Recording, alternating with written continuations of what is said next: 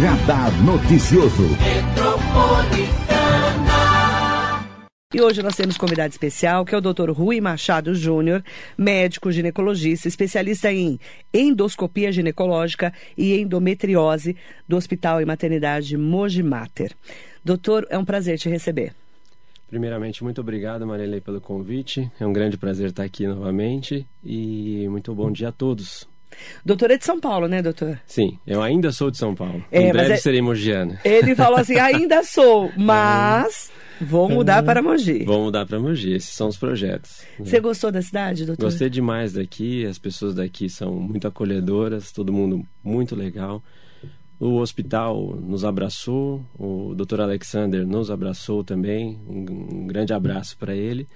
E a gente está desenvolvendo um trabalho muito legal aqui em Mogi, um trabalho está indo devagarzinho, mas está crescendo. A gente está bastante animado com os resultados. E a ideia é vir para cá para deslanchar mesmo nosso trabalho. Doutor, é uma referência também, você trabalha no Pérola Byton, né? Sim. Que é uma exatamente. referência é, internacional, né? Sim, o Pérola Byton é principalmente uma referência nacional na saúde da mulher. Né? Eu tenho o privilégio de de chefiar o setor de patologias benignas do útero desde 2008 lá. Então, as cirurgias benignas do útero, que são passíveis de tratamento por laparoscopia, é, são, minha, são de minha responsabilidade. Né? O, o chefe do nosso serviço lá, o Dr. Luciano Gibran. E a gente tem essa grande parceria, a gente ajuda muitas mulheres já do, do Brasil inteiro e fazendo todo tipo de caso. E a nossa equipe tem muita experiência por causa disso. Já faz 14 anos que eu estou lá. Agora, doutor, nós é, estamos acompanhando o caso da Anitta.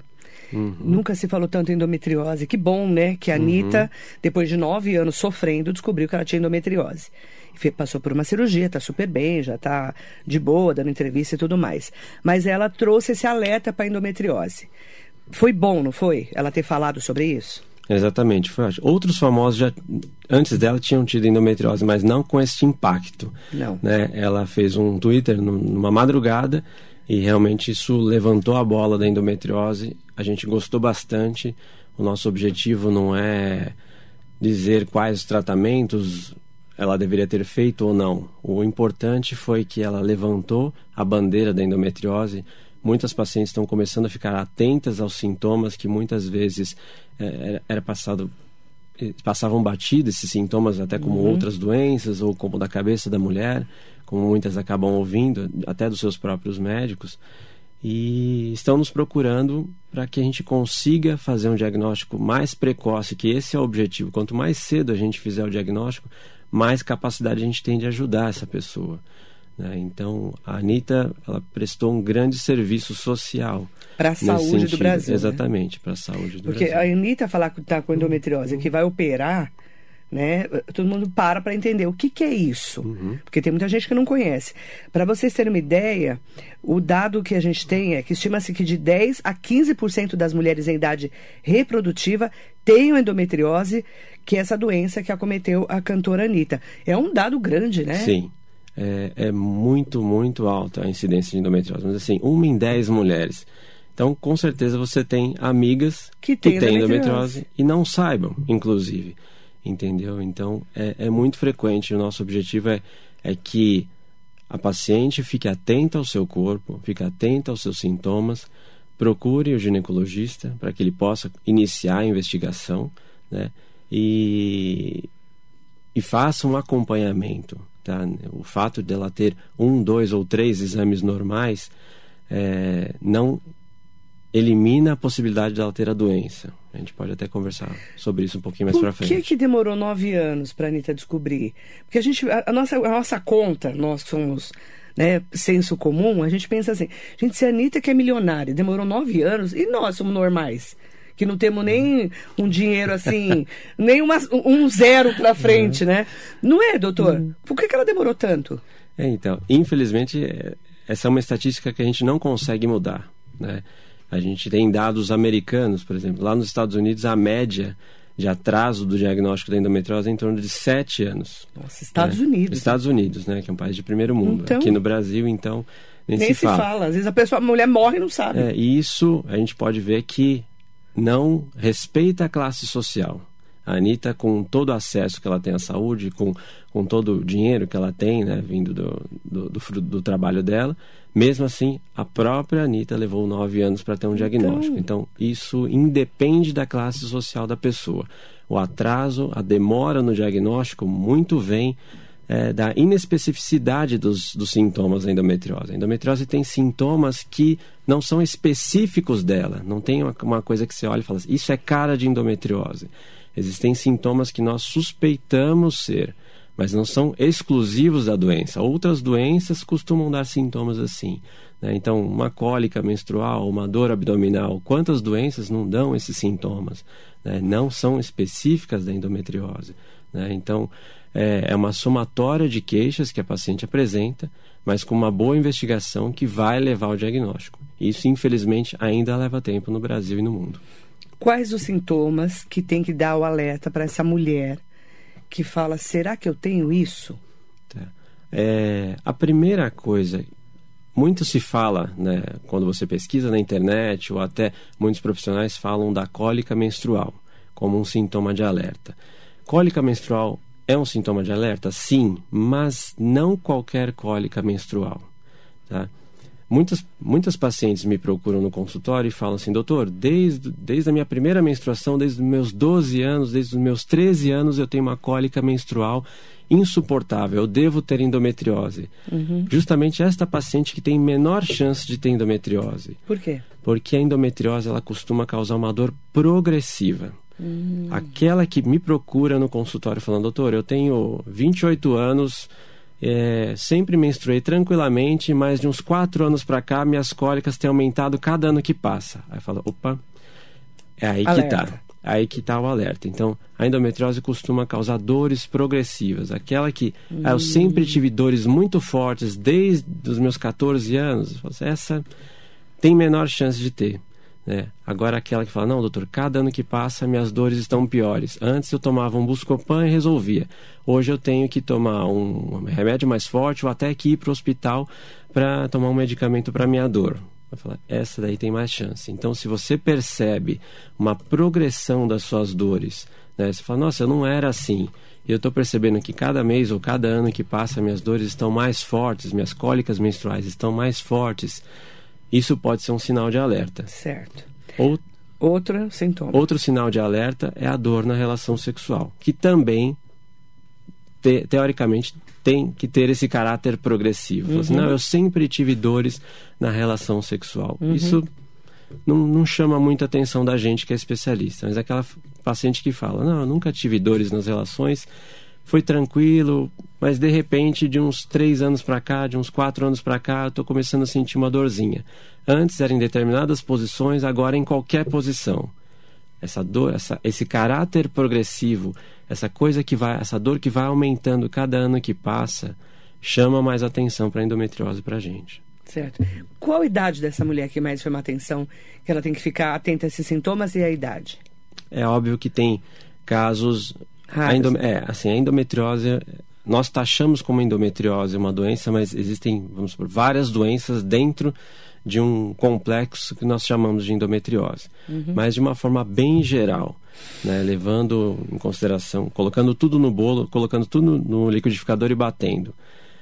Uma média de idade seria a partir dos 27 e 30 anos. Essa paciente vai começar a apresentar sintomas mais expressivos sintomas com maior prejuízo da sua qualidade de vida. Pelas pesquisas hum. de vocês, 27 a 30 anos. 27 a 30 anos é uma, é uma época que a paciente já começa a ter um prejuízo considerável da sua qualidade de vida pela doença. Certo. E aí as pessoas falam muito, né?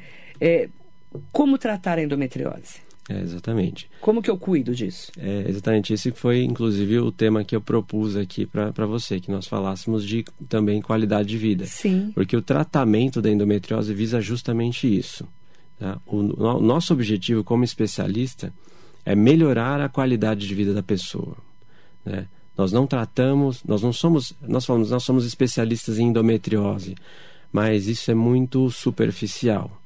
Você dizer que você é especialista numa doença, não, nós somos especialistas em pessoas, né? Então o meu foco é melhorar a vida daquela pessoa, não simplesmente olhar a doença e, e esquecer o resto. Esse é o primeiro passo para dar errado o tratamento da pessoa. O nosso foco não é a, a obsessão por eliminar a doença da pessoa. Porque se esse for o foco do especialista, ele nunca vai ter sucesso. Ele sempre vai errar, sempre vai ter insucesso no seu dia a dia. O nosso uhum. foco é melhorar a qualidade de vida daquela pessoa. Uhum. O que, que eu quero dizer com isso? Por exemplo, Marília, uma paciente de 30 anos me procura falando, doutor, todas as semanas eu preciso ir no hospital receber um medicamento na veia para dor, falto no trabalho, não consigo ter uma vida sexual saudável com meu marido. Eu proponho um tratamento para essa paciente e depois desse tratamento a paciente fala: Doutor, agora eu vou no hospital uma vez por mês, antes era toda semana. Consigo ter relação com o meu marido, às vezes, depende da, da posição, dói, mas algumas posições eu consigo e não falto tanto mais no trabalho. Essa paciente, ela está isenta de dor? Não, ela continua indo no hospital, ela continua tendo dores em algumas eh, relações e continua faltando no trabalho de vez em quando. Mas era igual antes? Não é igual antes. Ela melhorou? Melhorou. Então a gente pode dizer que o, o tratamento está tendo sucesso? Sim. Então, nosso objetivo é melhorar a vida daquela pessoa. Se eu proponho um tratamento e a paciente vira para mim e fala assim: Nossa, doutor, estou pior, não tive êxito.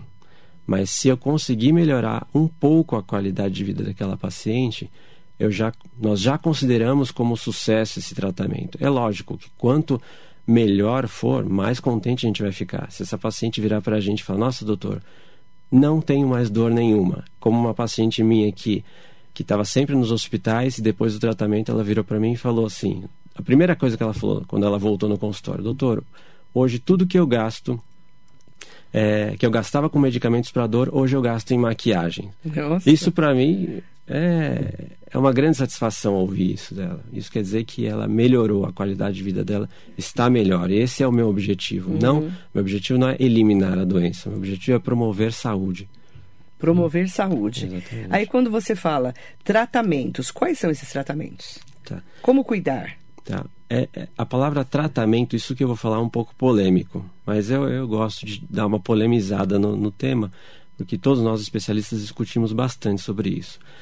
O que que nós, como pessoa, é, quando você fala a palavra tratamento, o, o que que você imagina ser um tratamento? Vou dar um exemplo simples. Quando você bate é, a perna, machuca a perna, e começa a fazer um tratamento, o que, que você espera com esse tratamento? Que a dor melhore e que você cure.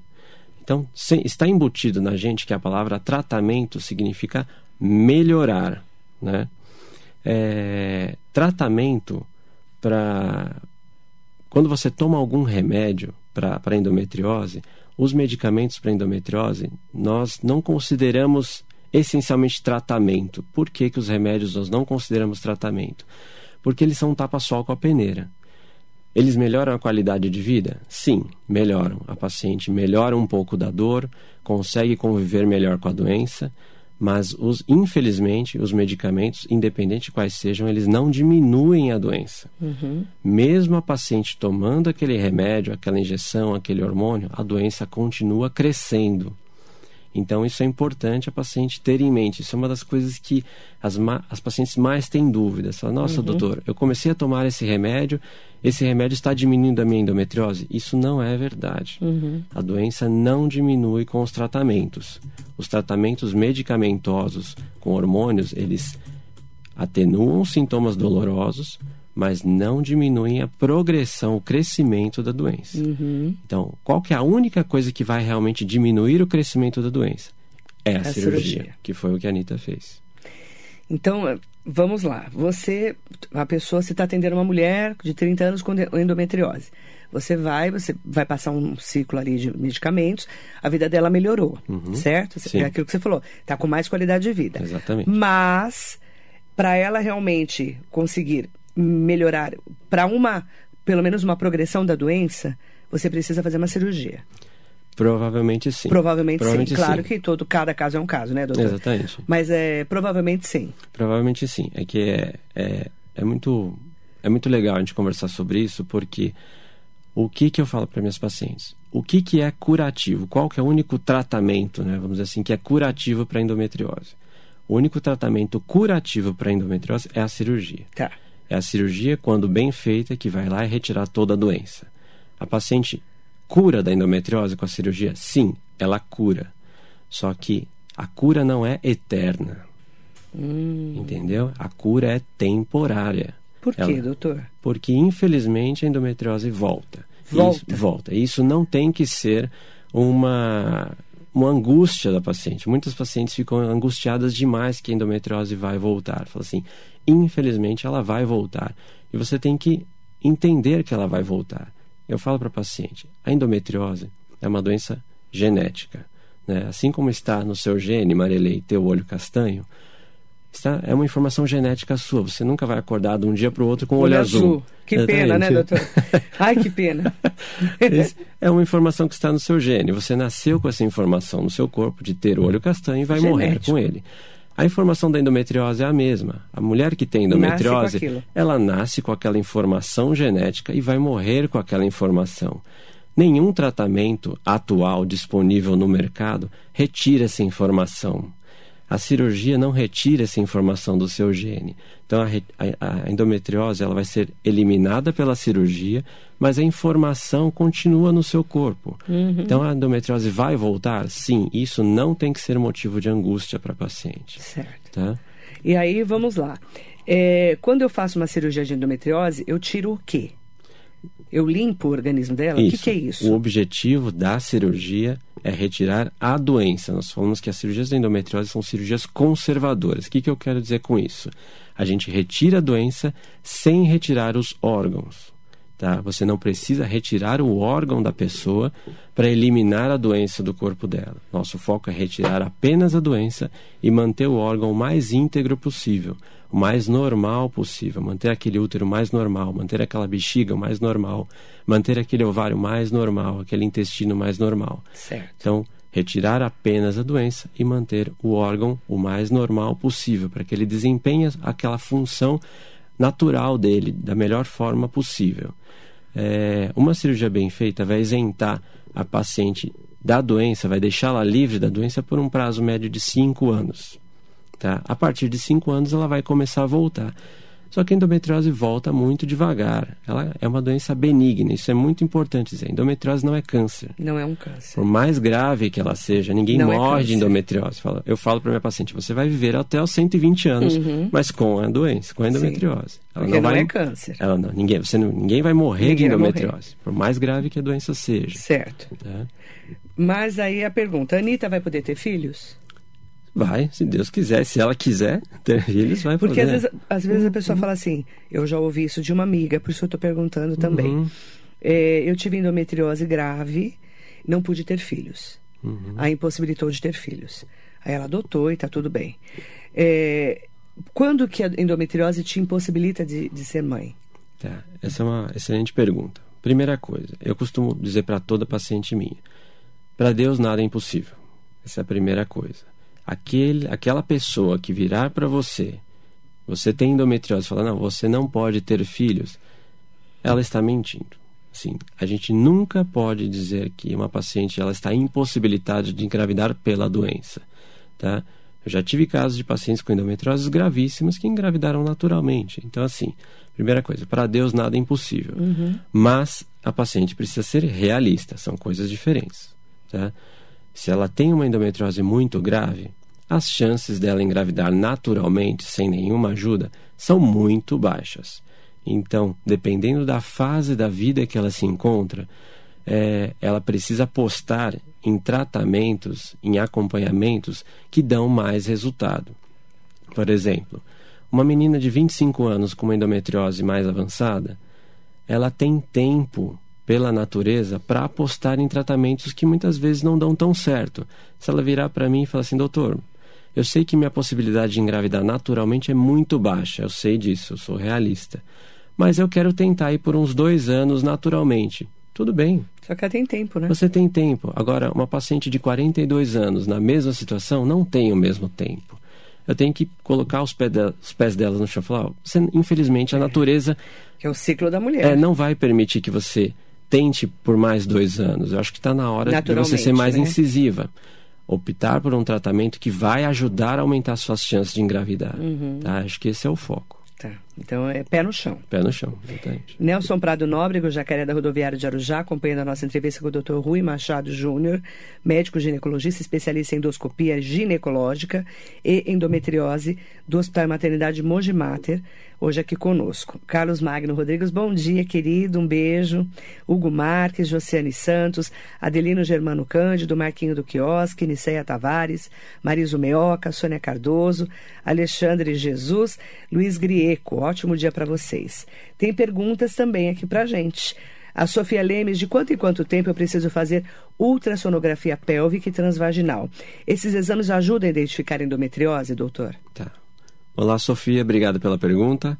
Então vamos lá. É, existem exames específicos para a investigação da doença. Hum. E esses exames não são gostosos de serem feitos. São exames chatos, exames dolorosos exames demorados.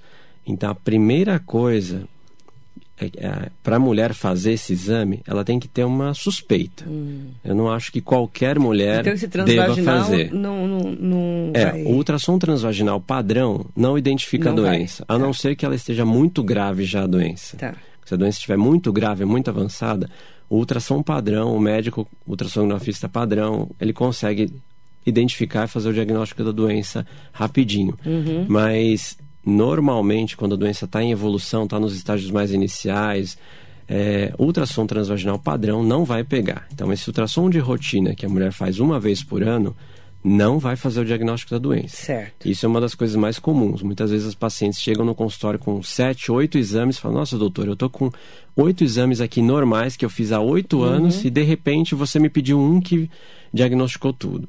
Então, a primeira é porque coisa, não diagnostica. É, como eu falei para você, a primeira coisa é olhar para a pessoa não para a doença ou para o exame. Uhum. Olhar para a pessoa. Se ela tem sintomas típicos, justifica ela fazer um exame um pouco mais incômodo. Aí você pede esse exame. Existem alguns profissionais habilitados em fazer esse exame.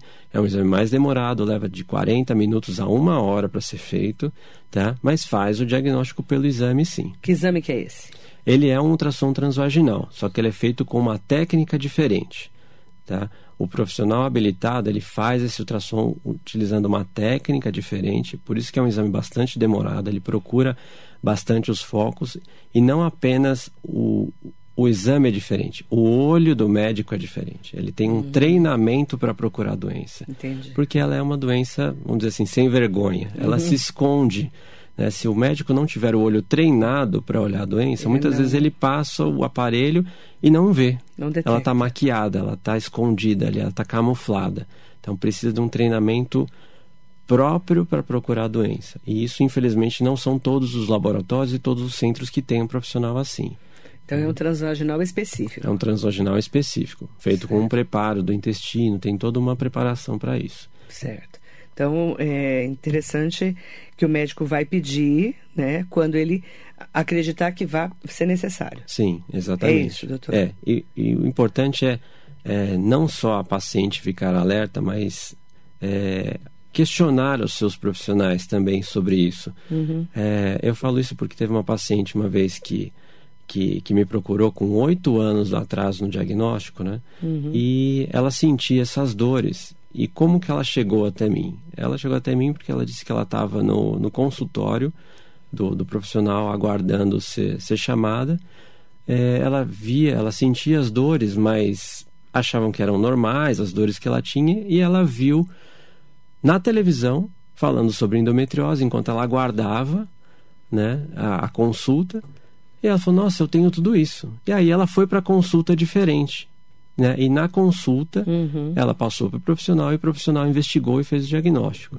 Então, é muito importante ser bilateral. Ambos precisam ficar atentos. Né? A paciente precisa ficar atenta aos seus sintomas e transmitir isso para o profissional para que ele possa investigar também. Emily Priscila, bom dia Marilei, bom dia ao doutor. Os anticoncepcionais pioram as dores? Olá Emily, tudo bem? É, não, não pioram as dores. Os anticoncepcionais são medicamentos hormonais todo medicamento hormonal é utilizado para atenuar as dores da endometriose. Então, melhoram. O objetivo é melhorar. E não, não se atenha muito à questão de bloquear a sua menstruação ou não. Uhum. Isso a gente sabe que interfere muito pouco para a endometriose. O objetivo principal seria você estar tá tomando algum medicamento hormonal para atenuar as dores. Se você menstrua, não, mas o medicamento melhora as suas dores, ok. Esse é o nosso uhum. objetivo, é melhorar a sua qualidade de vida. Não tem problema que você está menstruando. Se você está feliz com o anticoncepcional que você toma, se você teve uma melhora das dores, não tem problema que você está menstruando. O foco é melhorar a sua vida. A Rita de Cássia, adora as entrevistas de saúde, parabéns. Ainda não ficou claro para mim o que causa a endometriose. É uma predisposição da mulher? Sim, infelizmente é uma predisposição. Certo. Tá? É um, como eu falei para você, está no gene da mulher ter endometriose. Ela nasce com esse gene. Uhum. E infelizmente ela vai ter essa predisposição sempre. Né? Uhum. Então, como eu falei para você, o objetivo nosso principal não é eliminar eternamente a doença da pessoa, porque isso a gente sempre vai falhar. O nosso objetivo é melhorar a qualidade de vida daquela mulher uhum. para que ela realize os seus sonhos. Então, se ela com... melhorar a qualidade de vida para que ela consiga engravidar, melhorar a vida dela para que ela tenha uma vida sexual saudável, uhum. melhorar a vida dela para que ela consiga desempenhar o máximo potencial dela no trabalho, na vida profissional, pessoal, enfim. Esse é o nosso objetivo. A ouvinte Sara está perguntando onde eu encontro o Dr. Rui. Como que eu encontro você, doutor? Tá, bom, aqui em Mogi das Cruzes uhum. eu atendo no ambulatório do, da, da Mogi Mater, né? Na ambulatório do Mogi Mater. E no, no consultório do Dr. Alexander, né? E Dr. Pérez, que é a ABM, a clínica ABM. Alexander. É A, B... A clínica BM. BM. Isso, BM. Onde que é? Não sei. Fica aqui pertinho, aqui no centro. Vê para mim onde é, por favor. Você sabe a rua, não? Você é, não vai lembrar? É na Rua Santana. Rua Santana. É na Santana?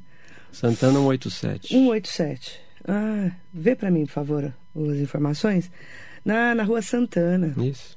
É, que tem um monte de consultório ali. Né? Uhum, é, e na Antônio Meyer também, aquela outra que, que é, a, para, é a diagonal, né? Uhum. Você conhece, Marcelo? Então é na, no consultório BM do Dr. Alexander. Isso. E também no, no ambulatório do Mogi Mater, Isso, aqui de Mogi. Exatamente. Tá? Então é só para vocês saberem. E você, você tem vindo bastante para Mogi? Sim, a gente tem vindo quase toda semana para ah, cá. Então tá. Quase Aí você faz uma agenda e vai atendendo. Isso, exatamente. Geralmente são médicos que têm é, dúvida de diagnóstico enviam para você também? Sim, tem também. esses casos? Também. Não, o, o, meu objetivo é montar um polo de referência. Especializa é, assim de especialidade. Como, isso, assim como é, eu faço parte de uma equipe que é referência em endometriose em São Paulo. Fazer um aqui em Mogi. Exatamente, a gente quer criar um polo de referência aqui em Mogi também, para que as pacientes não precisem ir para São Paulo para fazer o tratamento. Porque o ginecologista, ele é um generalista da mulher, né? Ele cuida de vários pontos exatamente. da mulher. E, e o doutor Rui, ele é especialista do especialista, né? É, exatamente. Especialidade muito, é, assim, especialista em endoscopia ginecológica, nessa endoscopia mais profunda, e endometriose, para poder ter esse olhar né? De às vezes, claro, não falando mal dos ginecologistas normais, óbvio, mas às vezes ele tem dúvida e fala: "Doutor, você não quer tentar fechar o diagnóstico?", não é isso? É, o objetivo é a gente ser um ponto de suporte, um ponto de apoio. A gente está aqui para para ajudar todos os ginecologistas. É, a ginecologia é uma grande família, né? E temos muitas subespecialidades, né? uhum. né? É, da mesma forma que eu tenho muitas dúvidas em outras áreas, né? é, eu venho para uhum. ajudar os ginecologistas que têm dúvida na minha área. Né? Então, é uma complementação. Acho que quanto mais a gente se ajudar, quanto mais a gente trocar experiências, mais a gente vai poder ajudar os pacientes. É, eu quero até dar aqui, ó, eu vou dar o endereço do Hospital e Maternidade Mogi na Marechal Deodoro, aqui no centro, é o ambulatório ali, né? E nós temos também a clínica médica é, que é a clínica BM, Clínica Médica, aqui na Rua Santana 187, tá bom? A gente vai colocar os destaques lá no Facebook também para quem está me perguntando. Combinado? Doutor, muito obrigada pela sua entrevista, pelos esclarecimentos. Qual é a mensagem que você deixa para as mulheres em especial? Bom, é, ter endometriose não é uma sentença. Muitas colocam isso na testa e, falam, e encaram isso como uma sentença. Não é uma sentença. É uma doença benigna que sim, você vai ter que aprender a conviver com a doença e que é possível você levar uma vida normal convivendo com a doença e fazendo um bom tratamento e acompanhamento. Obrigada, doutor Rui Machado hum. Júnior. Muito obrigado pela entrevista. Obrigado a você, Marilei. Até Agradeço, a próxima. viu? Seja bem-vindo novamente a Mogi. Venha morar em Mogi. Vai ser muito bem Se acolhido, com certeza. Para você que nos acompanha, muito obrigada e muito bom dia.